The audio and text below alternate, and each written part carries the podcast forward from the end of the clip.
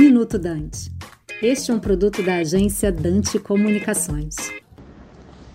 O Brasil entra na sua terceira crise de energia elétrica em 20 anos.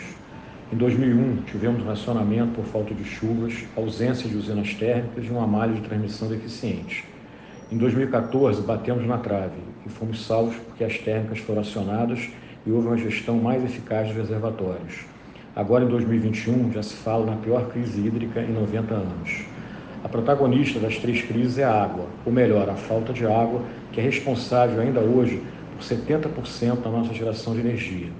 Mas o fato é que a culpa não é de São Pedro, e sim de um planejamento adequado que nos mantém refém do clima. Nesse cenário, corremos o risco de falta de energia e apagão, sobretudo no período de agosto a outubro desse ano. Ou seja, justamente quando a indústria e o setor de serviços poderiam estar retomando mais fortemente suas atividades após a pandemia. As tarifas serão elevadas esse ano, se tornando as grandes vilãs da inflação. Seria fundamental incentivar uma matriz elétrica com mais confiabilidade, mais diversificada e equilibrada, com a presença de térmicas a gás natural, biogás e nuclear.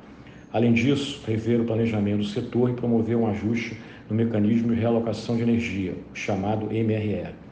Precisamos entender que a água e a energia, não só no Brasil como no mundo, terão sua oferta crescendo abaixo da demanda.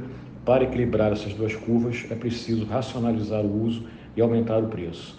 Dessa forma, evitaremos novos apagões e racionamentos. Aqui é Adriano Pires, fundador do Centro Brasileiro de Infraestrutura, para o Minuto Dante. Você acabou de ouvir Minuto Dante, um produto da Dante Comunicações.